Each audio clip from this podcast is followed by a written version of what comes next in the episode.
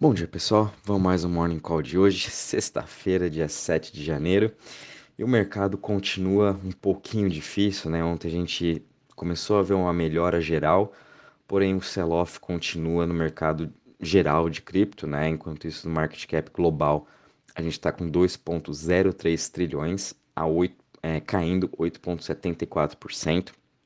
Bitcoin ontem uh, tentou se recuperar um pouquinho, porém aí já está nas suas mínimas de hoje, batendo aí 41.441, uh, caindo 4%, sua dominância voltando aí para os 40%. Logo em seguida a gente vê Ethereum caindo 8% a 3.155. Uh, Binance Coin também caindo 6% a 4, 440 dólares. Solana caindo quase 10% a 135 dólares. Cardano caindo 2% a 1,20. Terra, Luna caindo 8,89 a 70,48 dólares. DOT também caindo aí 6% a 24,69. E a VAX também caindo aí 12% a 90 dólares. Em relação às maiores altas, a gente tem somente uma aqui, é Ape NFT, uma, uma meme coin aqui subindo 3,66%, restante todo o mercado no geral mesmo em queda. E as maiores quedas aí das últimas 24 horas, a gente está vendo aí LRC, uma Layer 2, caindo aí 18% a 1,70%. Logo em seguida, ICP caindo 18% a 29 dólares, X-Infinity caindo 17% a 76 e Elrond caindo 17% a 204 dólares. Em relação aos setores, todos eles trabalhando também aqui na queda. O que está menos caindo é o setor de privacy, caindo 1,52, logo em seguida de currencies caindo 3,99 e Centralized Exchange caindo 5,90. O setor que está mais caindo hoje é o setor de smart contracts, liderado aí por é, Ethereum, Solana, Avax, Luna, as principais, né, estão caindo bem.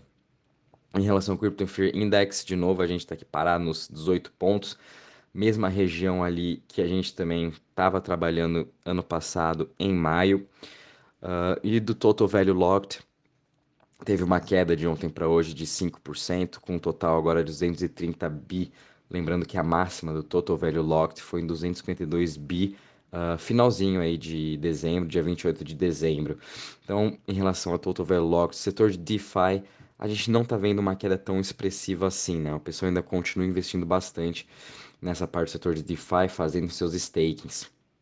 Agora um pouquinho do mercado mesmo, pessoal. É, infelizmente não tem muito o que fazer, o mercado continua aí com essa tendência de baixa uh, muito aí afetado pela alta volatilidade que a gente está vendo e também voltando aqui nessa região dos 40 mil dólares, é uma região vai ser bem importante aqui para o Bitcoin se sustentar.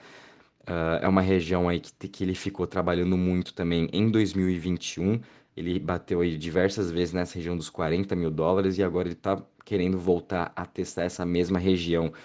O que pode ser que ele sim vá vir bater nos 40 mil dólares, quem sabe aqui ele já comece a parar um pouco, a, a se consolidar mais e voltar a subir novamente. Pior dos casos, se preparem para uma queda no próximo dos 37 mil dólares. E o pior, pior dos cenários mesmos, que eu acho que vai ser muito, mas muito difícil mesmo de acontecer, porém nada é impossível para cripto, é que volte aí na região dos 30 mil dólares mesmo, tá? Mas eu acho que ele vai se sustentar aqui nessa região dos 40 até os 37 mil. Vamos aguardar aí os próximos dias. E como eu comentei ontem com vocês também, pessoal, é, lembre de sempre estar tá fazendo os stakings, uh, principalmente ali de UST, o USDC, o USDT também que tem na Binance. Eu prefiro o UST por estar tá pagando um yield maior de 20%.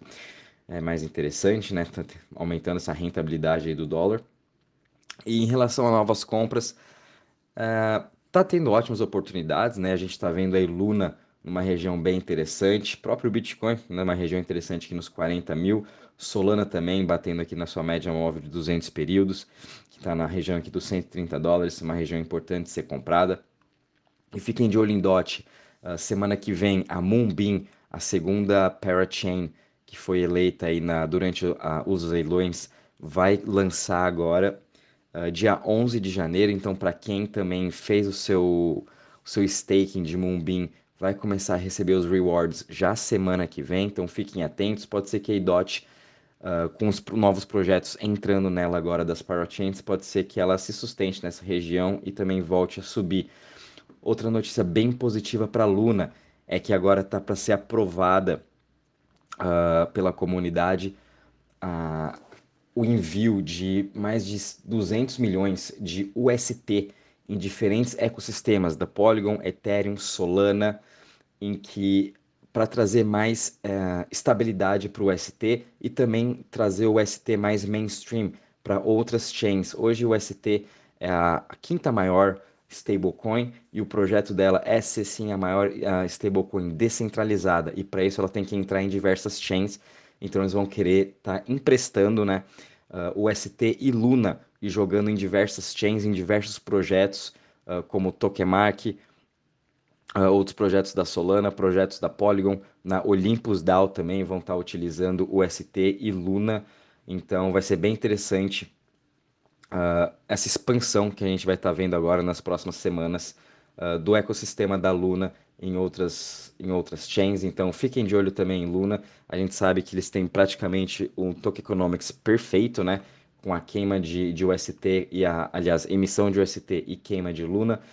Então é uma forma também de trazer Luna uh, UST para diversas chains e agora também a Binance acabou de listar um novo par de UST, Ethereum barra UST, trazendo aí mais liquidez ainda e fazendo com que o UST seja mais mainstream. Então é uma que eu ficaria de olho, é uma também que eu compraria, seria Luna, tá? Em relação a notícias, a gente teve aqui ontem a GameStop, né, a famosa loja aí de jogos lá nos Estados Unidos, de, de tanto de, play, de computador como de videogame. Eles estão entrando agora para o mundo de NFT e vão estar tá criando aí os seus jogos de NFT, uma migração bem interessante, é uma forma também da empresa estar tá se inovando. Para quem acompanha aí o mercado de ações, né, essa parte do GameStop, ela era, foi praticamente uma meme stock no passado e agora está querendo se reinventar e entrando para esse mundo de NFT. Achei super interessante.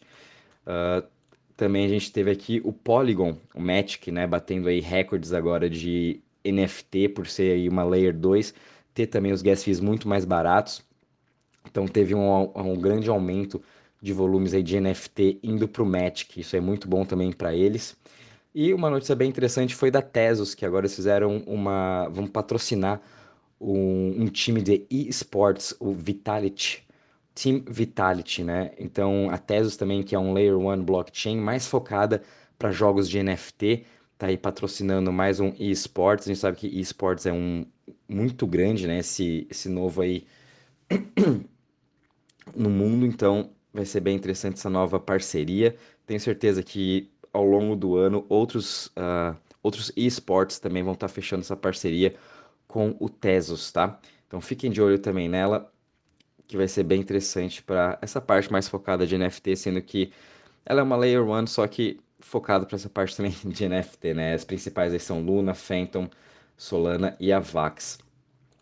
E é isso aí em relação ao mercado, pessoal. Não temos muita novidade. É ter realmente paciência. O mercado está muito parecido do que estava lá em maio até junho.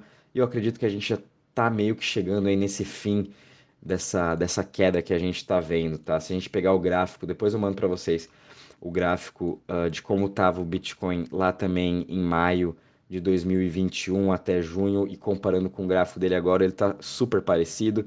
Então vamos ver como que vai se reagir aí nos próximos dias. Foquem aí nessa região dos 40 mil, coloquem uma ordem de compra também. Bitcoin é sempre bom ter em carteira. É sempre bom estar tá comprando um pouquinho dele todo dia, fazendo aí seu preço médio. Uh, qualquer novidade também vou avisando vocês. Um bom dia e bons trades a todos.